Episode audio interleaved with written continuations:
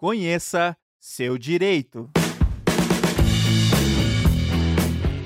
Sejam bem-vindos a mais um programa Conheça seu direito. Esse programa é idealizado pelos cursos de direito de pós-graduação do Centro Universitário Internacional Uninter. Nesse mundo cada vez mais consumista e cada vez mais conectado, é que escolhemos o tema publicidade nas redes sociais e a responsabilidade civil dos influenciadores digitais. Para conversarmos sobre, convidamos o professor universitário, do, mestre, doutor e professor da casa, também advogado, né, professor? Isso. Professor Fer... Daniel Fernando Pastre. Tudo bem, professor? Seja muito bem-vindo. Tudo bem. Eu inicialmente agradeço o convite que foi originalmente feito pelo professor Silvano e também a presença das professoras Jennifer e Priscila e fico à disposição para conversar sobre esse tema tão importante. Também, junto conosco, a minha colega, professora Jennifer Manfrim. Tudo bem, professora Jennifer, como vai? Tudo bem, Pri? Tudo bem, professor Daniel? Um prazer estar aqui com vocês hoje, retornando, né, depois do período de férias. Desejo feliz ano novo para todo mundo que está aqui, para os nossos telespectadores também. E é um imenso prazer conversar sobre um assunto tão interessante, porque eu adoro as redes sociais, vocês sabem, né? Então, hoje vai render o papo. Com certeza, vai render sim.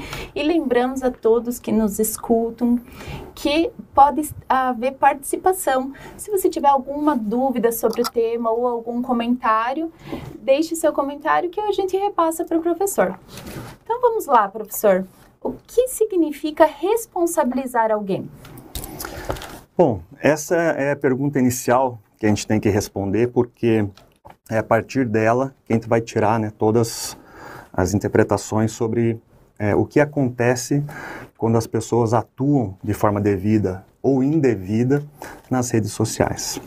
Responsabilizar alguém é, a partir do Código Civil significa dizer que aquela pessoa que atua de forma contrária ao direito, então atua de forma ilegal, acaba cometendo um ato ilícito. E cometendo um ato ilícito, contrário ao direito, ela deve ser responsabilizada. Por padrão, essa responsabilização acaba desembocando numa sanção de origem pecuniária, que significa dizer que aquela pessoa que cometeu um ato ilícito deverá pagar uma indenização. Essa indenização se dá de variadas formas, né? Mas é, normalmente quem vai arbitrar ou dizer a forma de compensação é a parte no seu pedido inicial ou o juiz quando vai julgar esse processo indenizatório. Entendi. E há diferença, professor, na responsabilidade civil, criminal e administrativa? E, e elas se relacionam entre si, essas três responsabilidades? Essas três responsabilidades, elas se relacionam, muitas vezes elas se complementam e muitas vezes elas podem ser vistas de forma totalmente autônoma. O que, que eu quero dizer? Que no âmbito civil, para que uma pessoa que cometeu um ilícito seja sancionada, os requisitos e os pressupostos são é, estão previstos na legislação, normalmente a legislação civil, muitas vezes no Código de Defesa do Consumidor ou em alguma legislação específica. Na seara administrativa, também é possível ter uma, algum tipo de sanção por um ilícito, um ilícito administrativo, e isso vai ser avaliado no processo administrativo. O processo administrativo, ele se desenvolve de forma autônoma em relação ao processo judicial. O processo judicial basicamente vai abarcar duas modalidades, né? Os processos cíveis e criminais dentro dos processos cíveis e dentro dos processos criminais, quem vai atuar é a própria parte, pode pedir uma indenização porque se sentiu ofendido até por algum conteúdo é, veiculado né, nessas plataformas digitais. E no âmbito criminal, também pode ser a parte, a depender do tipo de, de tipo, é, do tipo penal que está envolvido, né? Por exemplo, se for uma injúria, uma calúnia, uma difamação, Normalmente é a própria parte quem faz esse pleito ao Poder Judiciário, na forma de queixa-crime. Ou, às vezes, se os crimes forem graves, o tipo de ação penal muda e quem atua é o próprio Ministério Público.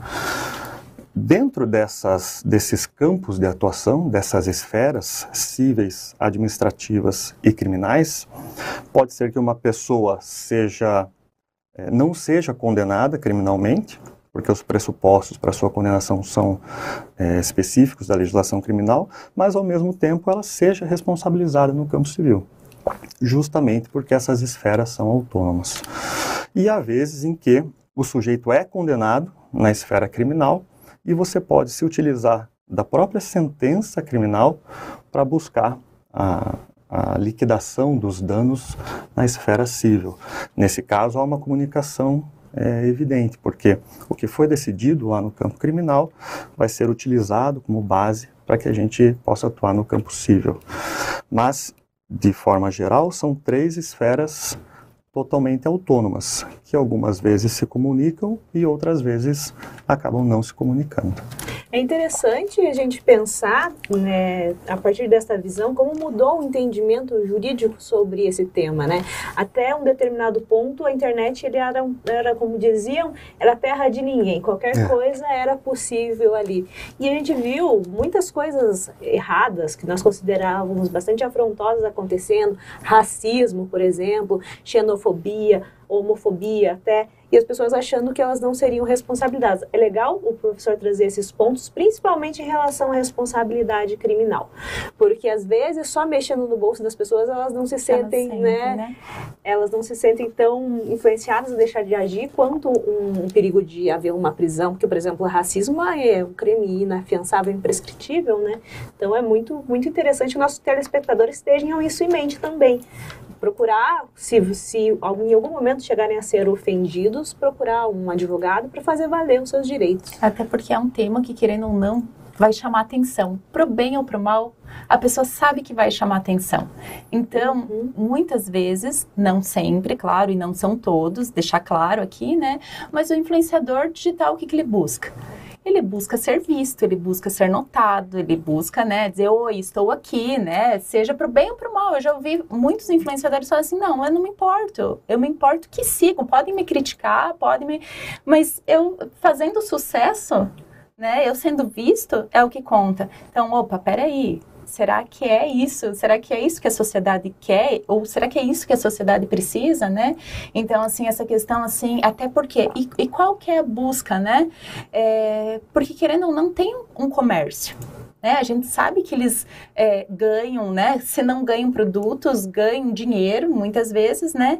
Então, tem que ter aí um, um, controle. Eu achei interessante, assim, essa questão da responsabilidade administrativa também, né? A gente tem que, muitas vezes a gente não fica atento a essa questão, mas sim, pode responder no campo administrativo também, né? Tem, tem sanções, até porque quando tem uma propaganda enganosa, né? Uhum. É, que o influenciador digital faz, ele também pode vir a responder, né, na esfera administrativa, porque a gente sabe que tem os, ai, me fugiu o nome agora, é, que, que cuida do, do, do consumidor, a, os, os, Procon. o PROCON, né? Então, pode sim responsabilizar e pode aplicar Ou até o sanções, Ministério né? Público, né? Em caso de inércia do PROCON, ele pode, o Ministério Público pode agir, ou um advogado particular, caso alguém ali se sinta ofendido. É, no campo administrativo, na verdade, pode tanto ter atuação do PROCON, né, se for uma, uma relação de consumo que, que nós estamos falando, mas também muitas vezes os influenciadores, eles também estão vinculados a alguns conselhos de classe. A gente vê, ah. por exemplo, é, cada vez mais né, influenciadores que são advogados ou que é, são especializados no marketing digital e fazem dessa propaganda específica. É, às vezes muito bem, ou às vezes nesse, nesse caminho que é realmente um caminho negativo, de que é, eu quero ser visto, eu quero ser lembrado, e não importa, na verdade, se é, isso é lícito ou ilícito, desde que eu receba os likes ou que eu aumente minha, minha gama de seguidores, né, é, isso para mim vale. Nesses casos específicos, por exemplo, nos advogados, a própria OB pode é, atuar, né, principalmente porque é, na advocacia né, há, há, várias restrições em relação a essa publicidade, essa propaganda. Então, o sujeito, por exemplo, advogado, ele pode ser, às vezes, sancionado administrativamente na OB, então, ele vai responder um processo administrativo disciplinar, na maioria das vezes, e a OAB vai dizer, vai às vezes suspender ele, em casos extremamente graves, é, às vezes até excluí-lo né, da OAB, o que é raro, mas às vezes acontece se ah, os ilícitos forem sucessivos, né? E este próprio procedimento administrativo pode ser utilizado como base para atuação depois para aqueles que se sentirem prejudicados na esfera civil, ou às vezes até para o Ministério Público ou para as próprias partes na esfera criminal. Então, é, há sim realmente essa, essa, essa conversa, às vezes, entre as várias esferas. Né? Olha só, e a gente tem participação. Pessoal, a gente adora que vocês participem. Temos aqui a Camille. Primeiro a gente tem aqui um, um oi do Dojinho. Oi, Dojinho, boa tarde. Muito bom tê-lo conosco. E também da Camille Cortes. Ela nos trouxe a seguinte pergunta: Se o influenciador digital realiza uma propaganda enganosa, a empresa que responde ou o influenciador? Pois normalmente eles são contratados por empresas para fazer a propaganda. Pois bem, uma ótima pergunta, né? Quando o influenciador digital ele é contratado para fazer o marketing, né, a propaganda dessa empresa, professor? É, na legislação, tanto civil como é, do consumidor, há, há uma, algumas diretrizes sobre a responsabilidade das várias pessoas que participam é, para aquele ato ilícito, por assim dizer. No campo civil, se duas ou mais pessoas atuam de forma negativa, contrária ao direito, as duas são responsabilizadas. No campo do direito do consumidor também há uma diretriz no sentido de que todos aqueles sujeitos que participam da cadeia de fornecimento de determinado produto ou serviço acabam sendo responsabilizados. É preciso só é, distinguir se o, o influenciador ele realmente atua apenas como garoto propaganda, uhum. o que é uma situação. Então, ele não atua ativamente para a criação do conteúdo e nem para para os mecanismos de distribuição desse conteúdo. Ele apenas é a, o rosto na frente. Essa é uma situação que, penso eu, ele não seria responsabilizado. Mas, na maioria dos casos, principalmente nas redes sociais, muitas vezes quem faz o próprio conteúdo é o influenciador. Então, ele é contratado por uma empresa de algum produto específico e ele diz lá: eu vou fazer 10 stories e 10 é, publicações sobre o seu produto. Mas quem vai é, decidir mais ou menos o caminho sou eu. E se o próprio influenciador participa ativamente na criação desse conteúdo, que pode ser abusivo, pode ser enganoso, no, pelo menos em, em relação com a defesa do consumidor, isso é um ilícito.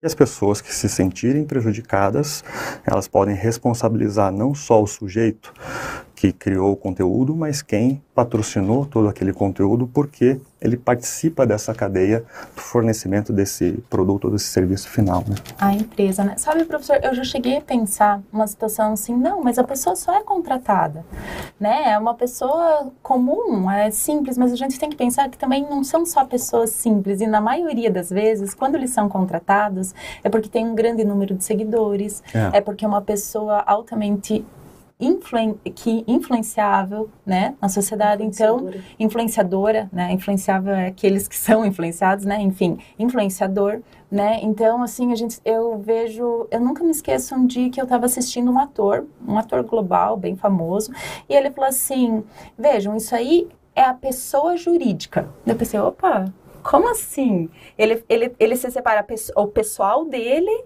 e o, o que ele faz. Ah, o meu Instagram é da pessoa jurídica. Daí você abre, mas você olha, parece uma conta pessoal. Né? Então, daí você vai ver assim, ah, ele é garoto propaganda da BMW. E por isso ele tem cinco BMWs. Cada vez que a BMW lança um carro, dá para ele. Pensei, opa, ele não é, né, não é um coitado, né? Não é, não é uma Priscila que está lá e vai anunciar um programa. Até, né? é um, até em relação a isso, poder aquisitivo, né? no Código de Defesa do Consumidor tem uma teoria que é a teoria da aparência, que vai dar bastante privilégio em como o consumidor vê essa relação, essa exposição. Se o consumidor sente que, na verdade, o influenciador e o produto são uma mesma uma mesma coisa, uma mesma pessoa, ou se ele consegue fazer essa separação de forma muito distinta.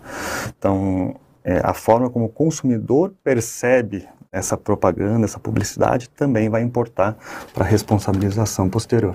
Olha que interessante. Nós temos também participação aqui no Facebook. Deixa eu achar aqui ó, um questionamento. A Rosa Vidal tá dando boa tarde. Boa tarde, Rosa, Beth. E o Kleber, o Kleber Giovanni. Ele está nos questionando a, a seguinte, faz o seguinte questionamento: Como ficam as responsabilidades dos disseminadores de fakes ainda existe muita desinformação nas redes. É verdade. E aqui a gente está aqui fazendo o nosso, o nosso papel de levar informação, né, com a ajuda do professor Daniel. Então, professor Daniel, conte para nós como que fica a responsabilidade desses disseminadores de fakes, de fake news, né, de, de notícias falsas. É, eu acho que aqui cai também muito naquilo que a gente falou agora, em relação à própria criação do conteúdo, em relação à réplica desse conteúdo. E também a percepção de que, dessa pessoa que replica, de que aquele conteúdo já vem imbuído dessa ilegalidade. Se essa pessoa que vai disseminar o conteúdo, ela sabe, tem essa percepção né, de que ela está propagando, é, lançando nas redes, né, aumentando a visibilidade de algo que é abusivo e é ilícito, não é que ela esteja, ela será ou poderá ser responsabilizada em relação à criação do conteúdo, mas aí a gente tem um ilícito autônomo, que é eu pegar algo que eu sei que é ilícito, que eu sei que não condiz com a verdade, e eu republicar como se fosse verdade, justamente para enganar as outras pessoas.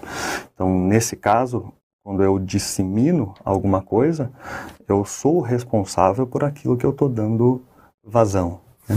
Nesse caso, juntando com a publicidade, seria uma, uma questão de influenciar as pessoas a adquirirem um determinado produto que é essa pessoa que está anunciando, que está o influenciador digital, ele sabe que não funciona, por exemplo? Seria isso? É, o, o mais comum, pelo menos que eu vejo até nas redes sociais, às vezes você está passando nas redes sociais ali e vê uma propaganda de um, por exemplo, de um jogo que as pessoas vão adquirir. E dentro desse jogo há uma publicidade às vezes muito forte em relação a crianças, né, para as crianças adquirir. E a gente vê sempre é, notícias, né, de que o filho pegou o cartão do pai e gastou 10 mil reais em skins, né, em, e aí, pude, eu vi esse final de semana, coisas para os seus joguinhos, né. Esse tipo de publicidade, às vezes, é, ela é, ela pode até ser verdadeira, né? Porque né, o, o, sujeito vai comprar algo que está ali e é real, mas ela é abusiva. Ela não é enganosa, mas ela é abusiva. E sendo abusiva, também há essa responsabilização pelo viés do Código de Defesa do Consumidor, né? É, o que a gente vê é que a, a partir de, acho que dos anos 2000, as propagandas foram proibidas, né? É, Para as crianças de brinquedo, até empresas de brinquedo enormes foram à falência por causa disso, por não conseguir anunciar. E hoje o YouTube faz o caminho inverso, porque o que eles bombardeiam as crianças com propaganda de brinquedo ali é inacreditável. Não falando o nome de ninguém, mas todo mundo sabe de quem eu estou falando, mas os meus sobrinhos sempre querem o brinquedo de determinado influenciador, é. Que na verdade Sim. é um adulto. Sim. e é irmão de um determinado influenciador, mas é sempre dessa mesma pessoa, porque a hora que ele abre o YouTube, é, ele é bombardeado por é, é, vídeos dessa pessoa brincando com o brinquedo, mostrando, então e o faturamento vai lá em cima, e isso acaba sendo um pouco abusivo de duas formas, né? Primeiro, porque influencia a criança a comprar uma coisa que muitas vezes ela não precisa, ainda mais como, como a professora Priscila falou, uma, a gente vive num mundo super consumista hoje em dia, né? Que na nossa época época, eu imagino que o professor é da nossa época também, a gente ganhava um brinquedo de Natal e era isso. Hoje em dia as crianças ganham vários e ainda, e ainda querem mais, né? E nesses casos, professor, quando a gente vê uma publicidade em que é, são anunciados brinquedos que podem trazer algum dano à criança, isso também pode ser, pode haver essa responsabilidade, inclusive criminal? É, isso também é possível, porque cai nessa mesma situação, né, de você se aproveitar, às vezes, dessa, dessa influência fácil que é possível fazer sobre as crianças e as crianças regressivamente em relação aos pais ou às vezes até de forma é, sem conversar com os pais nessa situação, né? E ao mesmo tempo, quando você atua é, faz uma publicidade diretamente focada nas crianças, essa publicidade que é abusiva, você pode, às vezes, acabar desembocando em sanções também criminais. É, porque justamente você está se aproveitando daquela, daquele sujeito que ainda não compreende bem como é que o mundo funciona. E isso é provável né, que sendo denunciado ou algo, até o próprio Ministério Público né, tem um envolvimento específico. Sim, até porque tem a questão da vulnerabilidade da criança, né? A criança ainda não tem o poder de escolha, né? É, e por falar em vulnerabilidade, isso me faz lembrar também da questão da, do consumo, relação de consumo era digital e da pessoa idosa, né? Uhum. O, o que acontece, né, em relação, assim, à, a publicidade, a questão dos influencers e, e da percepção da pessoa idosa, porque, querendo ou não, esse mundo é um mundo extremamente é, diferente para eles, né? Então, tem também aí essa questão, professor, do, do idoso ter uma proteção maior em relação a algum abuso de algum influenciador digital, abuso no sentido que a gente já viu, né? Então, de uma propaganda enganosa, de, de fazer, de falar de algum produto que não é real, mas é, é oferecer um, fazer uma propaganda enganosa de algum produto. É, eu acho que em relação aos idosos, é, é, é, muito semelhante às crianças. Há uma legislação específica que protege as crianças e os adolescentes, o Estatuto da Criança e do Adolescente, e há o Estatuto do Idoso. E essas legislações também foram criadas, ou talvez pensadas, justamente por se reconhecer nesse grupo de pessoas determinada vulnerabilidade. Em relação aos, aos idosos que não pegaram, né, porque no meu tempo não, não tinha internet. Sim. E a gente, né, presumo, né, vou usar as palavras da professora Sim. aqui, eu presumo que a gente cresceu com, a, é, com o desenvolvimento da internet e a gente conseguiu é, se adaptar a essa nova realidade. Quem acabou é, caindo de paraquedas, quem é mais idoso, né, de repente tem um celular. De repente o celular tem WhatsApp, tem é, outras, outros aplicativos ele começa a ser bombardeado lá com links, é, clique aqui, clique Isso aqui, e ele vai na confiança da mesma forma como as crianças. Vai na confiança, não, vou clicar, e a hora que clica ali, acaba perdendo tudo. Então, é, essas pessoas justamente têm essa legislação específica para que elas sejam protegidas de forma especial, especialmente nessa, nesse setor né, do meio digital que ainda é bastante novo. E é muito interessante que parece que as empresas, elas também elas criam algumas armadilhas, né? Eu mesmo, na verdade, meu sobrinho caiu em uma na minha conta da, não vou falar de qualquer empresa, não tá, né? Mas enfim, uma empresa de streaming de, de filmes e séries. Eu tinha uma conta lá e um, um dia eu fui olhar minha fatura e tinha um ano cobrando uma taxa de 16 e pouco a mais. Eu, nossa, mas que taxa é essa? Eu liguei lá e descobri que alguém, provavelmente o meu sobrinho, tinha clicado para assistir um filme e eles não exigem número de cartão ah, nem confirmação nenhuma. Pago. Uhum, e, você, e, ele assinou esse plano. E eu falei isso para eles. Falei, não, vocês não podem fazer isso aqui. Vocês te, tinham que pedir alguma confirmação. Se ele só clicar ali e, e já liberar para ele a, a, assinatura, não faz sentido. E eu falei, isso aí é abusivo porque as crianças, elas não têm a capacidade de ler e entender ali, ó, vai ter R$16,90 pro resto da vida. Mas eu só fui ver isso depois de um ano e pouco. Daí peguei, né, e falei isso, eles me devolveram todo o dinheiro. Mas olha só que absurdo Mas olha como deveria é ter uma, uma confirmação, né? Exatamente. E olha como é interessante ter esse conhecimento, né? De que é uma cobrança indevida e que durante um ano você foi cobrado indevidamente. Então você tem um montante aí, R$16,90, parece pouco, mas uhum. coloca aí no ano para um produto que você não usufruiu, né? Sim. Então, isso, é por isso que é muito importante, né? Essa participação aqui, ó, dos nossos ouvintes. Vou, vou só mencionar aqui a Dana Honra.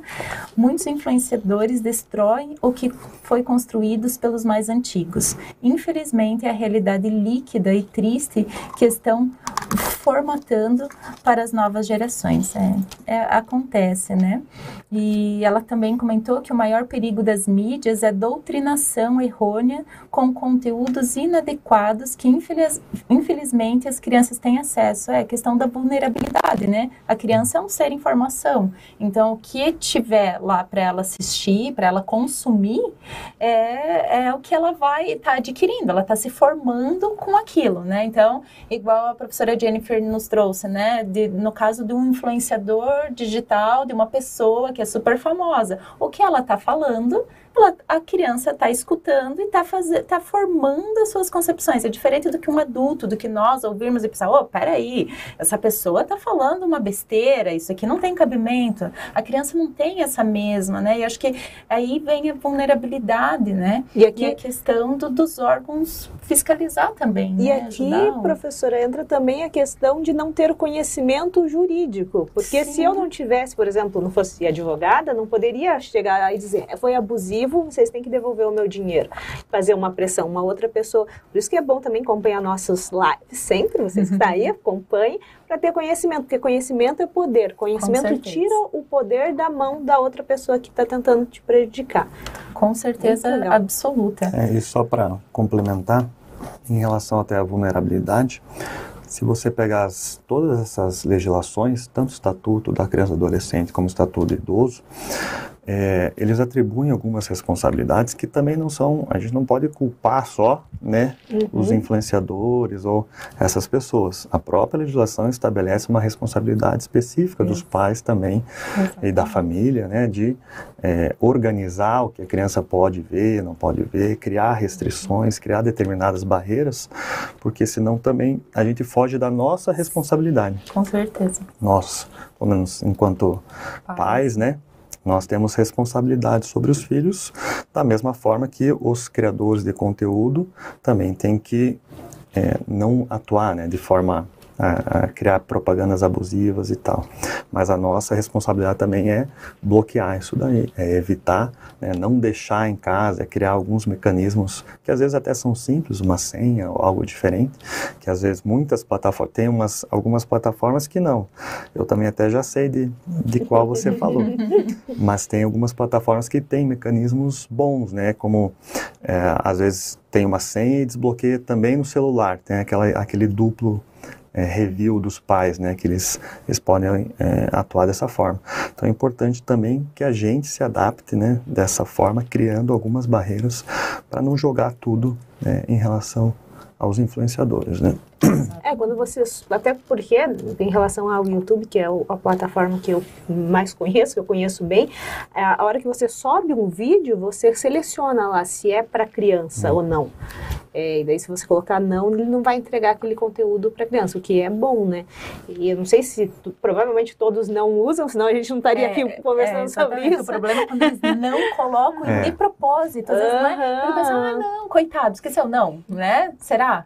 É, é, você é acostumado a gerar a, conteúdos. A, a, e aquele, vão tipo, ter, aquele né? dia, aquele Vão ter os, os, influenciadores que vão se utilizar dessas brechas que ah, eu mesmo seleciono. Uhum. Então, vou fazer um, um, vídeo para, para um público infantil, mas eu não vou colocar, quando eu der o upload, não vou colocar nenhum tipo de restrição. Uhum. Então, também, né?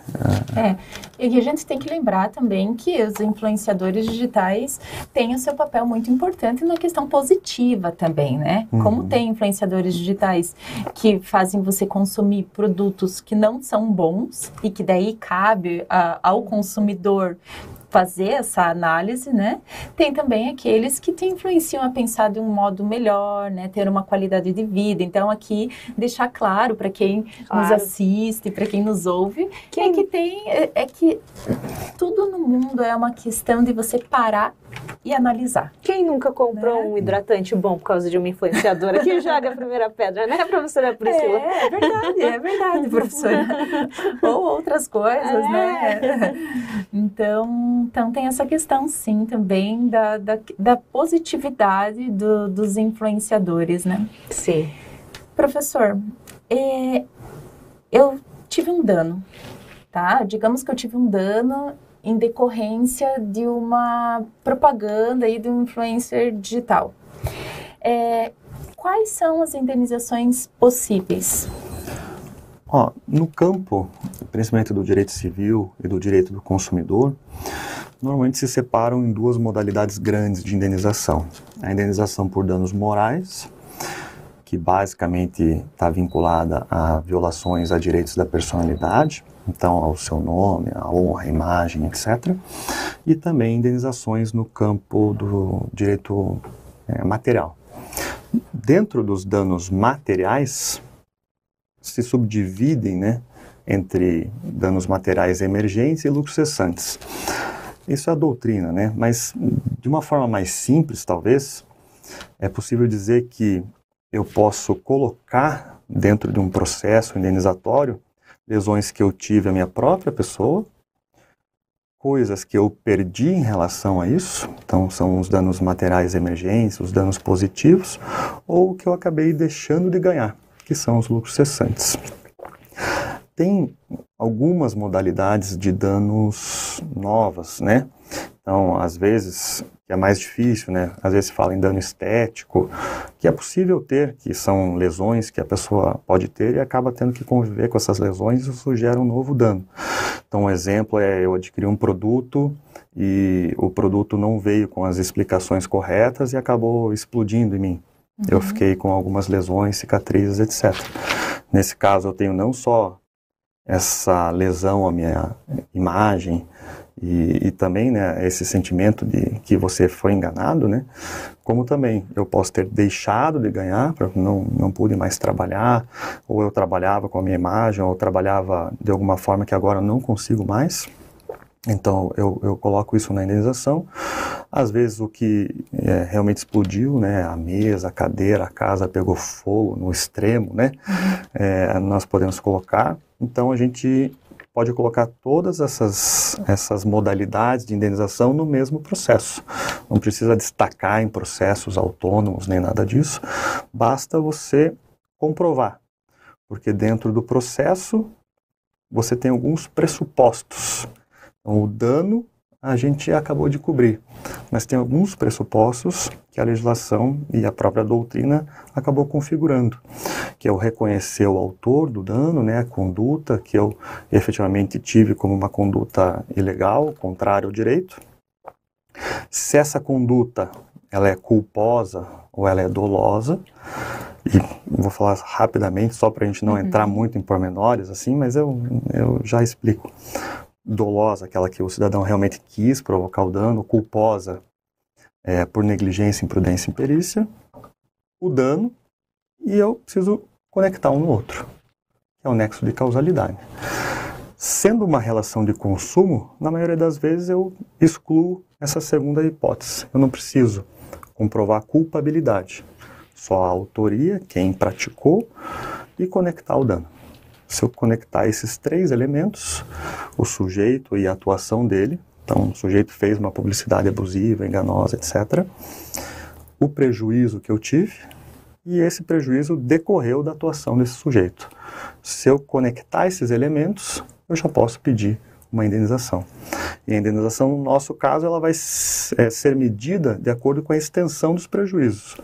Então, a legislação civil coloca exatamente de forma muito clara que eu não posso também pedir a, a pessoas que acham que ah, às vezes eu, eu sofro um abalo psicológico, um, um, abalo moral, e eu vou pedir 10 milhões de reais de indenização. Isso no nosso judiciário, pelo menos, é, absolutamente incabível, né?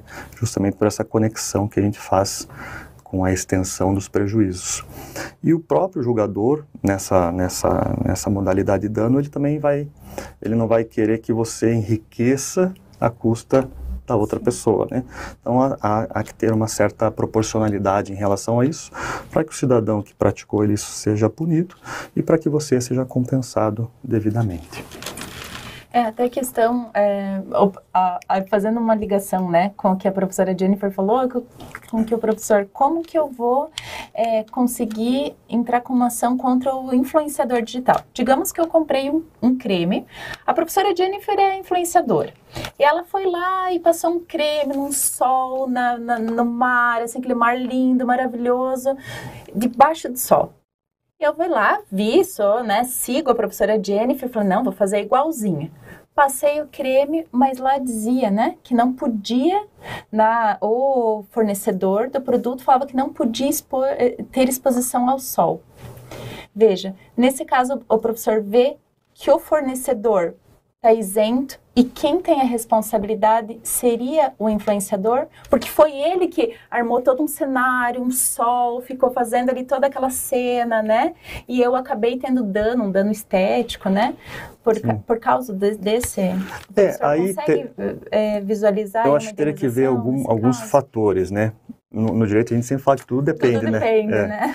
Mas é a gente teria que ver o, o, próprio produto, né? Se ele tem essas especificações de forma muito clara, porque se não tiver absolutamente claro no produto, o próprio é, produtor, o fornecedor desse produto, ele é responsabilizado porque ele não anotou ali as restrições de uso. De uso. Então ele não deu todas as informações que o consumidor precisaria para se utilizar daquele produto de forma correta. Em relação ao influenciador, teria que ver também se ele foi contratado por esse, esse, esse fornecedor, né, esse criador desse produto, e a forma como houve essa contratação, porque muitas vezes o próprio fornecedor do produto dá as diretrizes e o influenciador só segue. Ele é Sim. o rosto do produto. Outras vezes, eles montam uma espécie de parceria, em que ambos ganham. Então, o fornecedor do produto ganha porque ele está vendendo o produto e o próprio influenciador ganha uma participação sobre as vendas ou algo nesse sentido. Nesse caso, a gente entra naquela situação de ter uma cadeia de produção e distribuição. Eles atuam como se fossem parceiros para o consumidor, por aquela teoria da aparência, eles são uma pessoa só. Sim. E sendo uma pessoa só, ambos serão responsabilizados. Sim, por isso a importância, os influenciadores que nos assistem, por favor, né, é, fiquem atentos, né, vejam, isso também é um cuidado, né, é, ao divulgar um produto, é, converse antes com o fornecedor, veja mesmo como esse produto, como ele funciona, né, até mesmo para evitar ser responsabilizado, né, porque tem sim a sua responsabilidade, como o professor Daniel está no, nos explicando, né. Professor, tenho uma pergunta para o senhor. Se o senhor já viu, mas no meu Instagram vive aparecendo publicidade de cartomante. Vive, vive, vive. E todas as vezes que aparece eu, eu denuncio, né? E eles tiram. Tá, vamos dizer que fui lá e contratei o serviço da cartomante. Errou tudo. Posso processar ela? é, em geral, nessas, a, o cartomante tanto online quanto no meu tempo, a gente tinha no post, né? Uhum. Não sei se ainda tem, que você olhava assim, traga o seu amor de volta em tantos dias e tal. Logicamente que isso é, é, é, irreal, né? Pelo menos penso eu, né? E as pessoas que fazem esse tipo de promessa, você não tem como comprovar de fato o resultado. Então, esse tipo de promessa é uma publicidade que realmente é, ela é enganosa, porque ela é falsa, porque você não consegue fazer um elo direto, né? Ah, às vezes o, o, meu amor realmente voltou em sete dias, mas como é que eu vou fazer essa comprovação é, de que foi por causa dela, né? Ou ela é abusiva porque ela se aproveita às vezes da ingenuidade de algumas pessoas ou de algum grupo de pessoas, né? Para esses casos, a gente já viu, acho que várias vezes no jornal, né, que a, a cartomante ou a, a, pessoa que faz isso, é, às vezes ela pede algum valor, daqui a pouco pede um pouco mais, daqui a pouco mais, daqui a pouco o sujeito vendeu a casa, daqui a pouco o sujeito fica tão vinculado que ele acorda de manhã e tem que ligar para a pessoa para que ela né, jogue né, as cartas ou algumas coisas ali, para que ele possa sair da cama, porque senão ele nem sai com medo de, de e isso cria para esse sujeito uma verdadeira prisão. Sim. E me parece que essa atuação, por ser ao mesmo tempo enganosa e abusiva, tem que ser responsabilizada essa pessoa.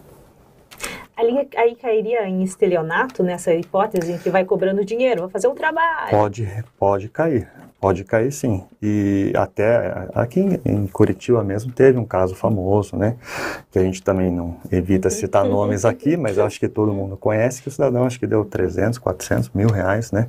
Porque a cada nova promessa e daí não dava certo, e daí, não, agora vai dar, mas daí você tem que é, realmente colocar todo o seu dinheiro ali. O cidadão ia lá e ia amarrando. Então, é porque as promessas deles eram as promessas deles eram muito agressivas também. Por exemplo, não deu certo porque existe um espírito ruim sobre você é. e o seu filho corre perigo. Nossa, você para fazer um trabalho né? para desamarrar isso e custa 10 mil reais que, que você vai fazer? Você está ali tão é. envolvido. Eu, eu não tenho assim, né? nenhuma restrição em relação a quem, quem realmente gosta uhum. disso, pratica e tal. Eu acho que as restrições no direito aqui tem que ser quando a pessoa usa isso para realmente explorar a outra pessoa Sim. de forma indevida. Se ela quer no âmbito da sua casa ou mesmo tudo bem está dentro do seu das campo de liberdade. Dela, né? Isso. Né? Uhum. Agora, se ela usa dessa prática para é, é, abusar realmente de outras pessoas ou abusar de principalmente às vezes idosos que são né, mais mais sensíveis assim ou de pessoas que às vezes estão sofrendo né acabaram de ter uma desilusão amorosa e daí vão fazer de tudo para tentar resgatar a pessoa Aí a gente acredita que passa para o campo da ilicitude mesmo. A pessoa está com o psicológico abalado, né? É. E eu vou dar um tá exemplo fático novamente, que na minha vida acontece de tudo. Um, meio triste, né? Uh, mas eu não sei se vocês acompanharam no Fantástico esses tempos, que passou uma reportagem de um, um guru que falava para as pessoas comprarem um elixir dele, que era um chá pessoas que estavam com câncer pararem o tratamento completamente e tomarem aquele chá. E, usava as redes sociais. E né? usava as pra... redes sociais. A minha tia, ela já estava Sim. em fase terminal, mas na fase terminal dela, ela comprou desse senhor um, um chá, acho que foi 10 mil reais, um garrafão de chá. Mas, e, e, mas ali no Fantástico mostrou a história de uma mulher que ela tinha acabado de descobrir que ela tinha câncer. Ela descobriu e ela parou o tratamento porque ela que viu ali chances, né, de um tratamento. De um... Nesse caso, professor, o senhor acha ali que tem como essa pessoa responder até por homicídio mesmo? Eu, eu acho que no campo criminal talvez não seja, porque no campo criminal a gente não tem a mesma maleabilidade interpretativa que a gente tem no campo civil. No campo civil, nós muitas vezes nos usamos né, de, de, comparações, de analogias, e no campo criminal isso é mais restrito, justamente porque a gente está lidando com a liberdade das pessoas. Então, talvez colocar é, como se essa pessoa tivesse praticado é, um homicídio seja uma visão extremista, às vezes compatível no âmbito civil, porque você vai puxando né, analogicamente, se ele não fez o tratamento, foi a pessoa que provocou, etc. Mas no campo criminal, realmente, eu acho que é mais é, restrita essa interpretação, né? Os tipos penais são muito claros, né? É, é, como diria, né, tem um, um é, o, é, o, cara crachá. Uhum. Então tá ali o tipo penal, se você se enquadra ali, você cometeu um crime. Se você fez algo parecido, não é o crime como porque não está um descrito ali. cabeça, né? Aquela pecinha tem que encaixar perfeitamente. Exatamente. Então justamente porque no campo criminal nós estamos falando de, de, de direitos é, especiais, por assim dizer, que estão vinculados à liberdade das próprias pessoas. Senão às vezes a gente vai começando a ampliar a interpretação, ampliar a interpretação e, em última análise, qualquer medicamento que uh, o efeito não seja 100%, você tá, vai lançar lá no homicídio. E daí vai, vai todo Abriu mundo preso. sim. é, então, então, nesse eu, caso, entraria no estelionato também, provavelmente. É, provavelmente. Provavelmente poderia ser encaixado ali. Mas é, nessa, nessas hipóteses, o indicado é sempre fazer o boletim de ocorrência, porque a própria autoridade policial, no caso concreto, vai encaixar no, no, no tipo penal ela uhum. achar que realmente encaixa. E às vezes vai encaixar num tipo penal que a iniciativa é nossa, como a gente comentou, e às vezes vai encaixar num tipo penal que a iniciativa é, o, é a própria autoridade policial, que às vezes vai abrir inquérito, depois o Ministério Público que vai fazer a denúncia. Então aí é, é com eles. Tem coisas que pode ser com a gente, tem coisas que a gente deixa para o poder público. Professor, em relação para os influenciadores digitais ou aqueles que pretendem ser influenciadores digitais. Quais são os. Que conselho que o professor daria para evitar, para que eles não sofram aí é, de responder uma, uma ação indenizatória ou algo assim? Qual, qual que seria o conselho, assim, as dicas?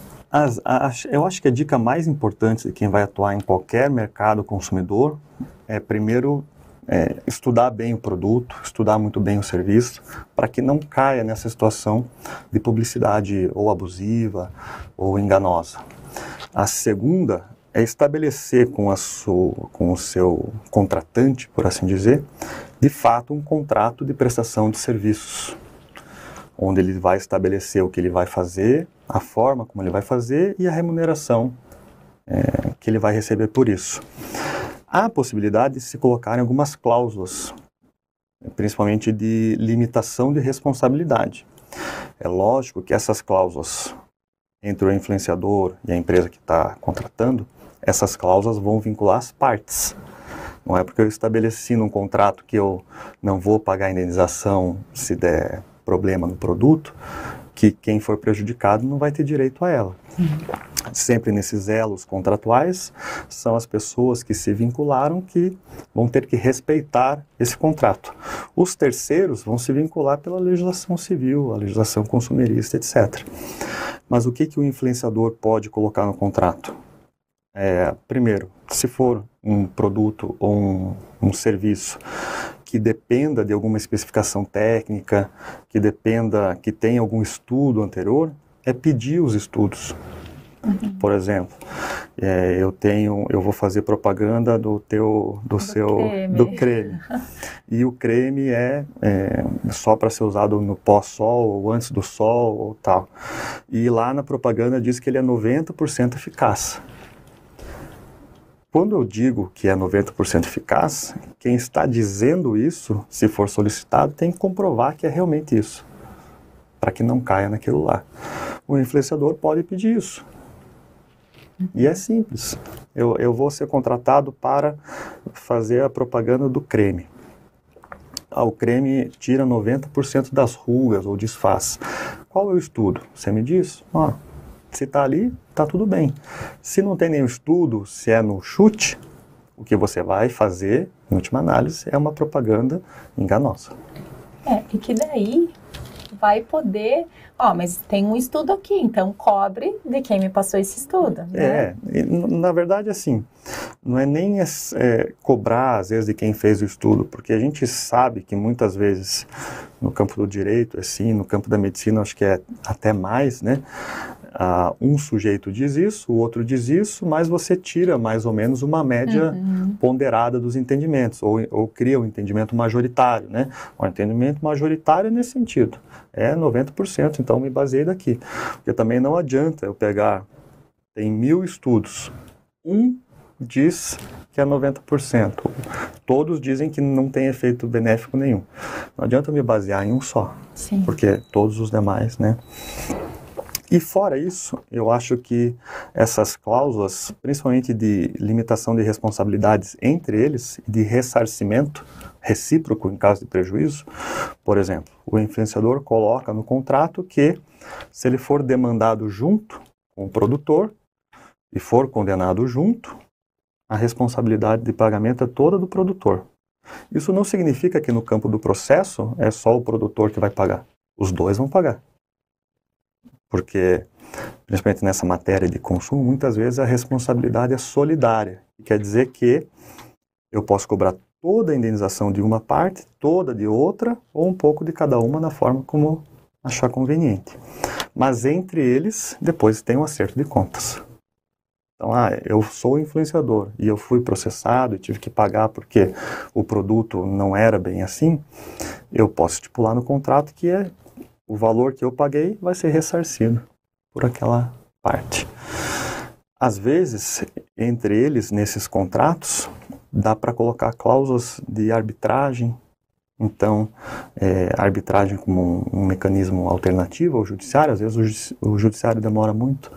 Você coloca algumas cláusulas para resolver pendências diretamente por arbitragem, que tem um tempo muito reduzido, em meio ano praticamente você resolve a vida, ao invés de ficar cinco, seis anos, às vezes, no judiciário. Então, são algumas cláusulas que, se não evitam os prejuízos, pelo menos a pessoa consegue se ver ressarcida depois, né, de um defeito ou de algum prejuízo que não foi causado diretamente por ela, né. Sim, com certeza. Até porque, muitas das vezes, é, é como a gente falou, né, é uma pessoa que foi contratada para prestar um serviço né? Então a gente tem que, tem que pensar nessa situação também. Eu acho que uma dica boa também, aproveitando a deixa do professor, é, é procure um advogado de confiança. Exatamente. né, professor? quer passar o seu contato? É. o professor Daniel. É, o professor Depois Daniel põe aqui, no meu contatinho. Então. É, é. porque, é, infelizmente, né? as, infelizmente, nós que somos do direito, nós temos conhecimento para olhar uma cláusula, entender, mas as pessoas, em geral, elas não têm, a, a empresa vai trazer um contrato para ela refutar alguma cláusula ali, é, é, muito difícil ela ter esse entendimento. É. Mesmo sabendo que ela pode colocar essa cláusula no contrato, pode haver outras ali dentro que ela não entendeu e com que ela concordou. Então, acho que procurar um advogado é que eu acho que às vezes ajuda, né? Se você puder, claro. É, é às vezes aproveitando, porque tem influenciadores que ainda são pequenos uhum. que na verdade não tem uma organização por trás dele, né? Então, nesses casos, é difícil às vezes ele impor um contrato ou impor uhum. determinadas cláusulas ou, ou, discutir as cláusulas, né? Para quem já está um pouco mais no mercado, o ideal é que formule um contrato padrão colocando essas cláusulas, até pode colocar algumas penalidades né, em relação ao descumprimento do contrato. Então você já, já se assegura de que o desenrolar contratual vai ser da forma como você estabeleceu antes. Porque às vezes a pessoa só recebe o valor, faz e é tudo no direct ou com mensagens no WhatsApp ou outros aplicativos, né? Não fica um registro formal, não tem um, um, um contrato estabelecido entre elas, né? E aquela, e aquela relação de fio de bigode, aquela relação de confiança, realmente, é, tempos atuais, está um pouco defasada. É preciso que a gente estabeleça, né, principalmente as cláusulas que vão regir aquela, aquela relação. Hum. E até a questão, professor, de provas. Digamos que eu, influenciadora digital, não contratei um advogado bom para fazer aí o meu contrato, para me ajudar no, no contrato, e estou respondendo uma, uma ação em relação, ou então, melhor, alguém é, que está me processando. Esse alguém, quais são as provas do, do processo? Como que ele pode utilizar para é, processar? No um meio digital, é, de, de, novo, né? Vai depender muito Depende. do produto ou do, uhum. do serviço. Você pode desde provas periciais, né, um produto que não funcionou e que foi é, divulgado nesse sentido. Então, vai ser feita no campo do processo, vai ser feita uma perícia sobre o produto para dizer se ele tem aquelas qualidades ou não. Mas, é, se é se não, se não envolve produto, mas às vezes envolve até discussão de internet ou anúncios que ele fez, as provas podem ser testemunhais, então eu posso levar pessoas que também foram é, lesionadas nesse sentido para é, corroborar né, todo, toda essa situação. Em alguns casos, o judiciário vem aceitando prints, então você uhum. recebeu mensagem no seu celular, você tira um print e armazena ou recebeu lá na sua rede social, tira o print e armazena. Mas, pelo menos no meu sentir, quando que isso é possível? Quando eu junto e a outra parte não faz impugnação e a outra parte, na verdade, concorda. Diz, não, é, isso aqui aconteceu mesmo. É, se não tem contestação sobre aquilo. Porque quando tem contestação, no final das contas você vai ter que recair numa perícia. Porque hoje tem até aplicativos que você simula conversas na rede social Sim. e você simula inteira. Então é muito complicado no campo do processo aceitar somente o print. O que, que a gente recomenda fazer se você só tem o print? Fazer no cartório uma ata notarial. Você faz no cartório a ata notarial, o cidadão do cartório vai é, colocar a fé pública dele ali de que aquele print realmente veio do seu celular da forma como é, está lá descrita. Ele vai descrever lá, loguei no aplicativo tal, fui na aba tal e nessa aba tem esses dizeres. Esse conteúdo. Não foi em tese manipulado. Mas sempre é possível, no campo do processo, fazer a contraprova. Então, se eu juntei print, eu posso fazer a impugnação desse, desse, desse print e dizer, não, ele é falso. De que forma? Perícia. Sobre os celulares, às vezes faz um comparativo entre os celulares de quem está é, tá dizendo que aconteceu algo e aquela pessoa que diz que não, não ocorreu. Então, no campo do processo, você pode se valer das mais variadas provas. E os prints, acredito que devem ser usados de forma mais subsidiária. Você tem que ter outras provas que não só o print. o print às vezes pode ser impugnado e isso acaba até atrasando bastante o desenrolar do processo. Com certeza. Professor Daniel, como diz o professor Silvano, tudo que é bom passa rápido. é, e a nossa live de hoje não foi diferente. Chegamos ao fim da, da nossa live. Agradeço a todos que participaram aqui conosco.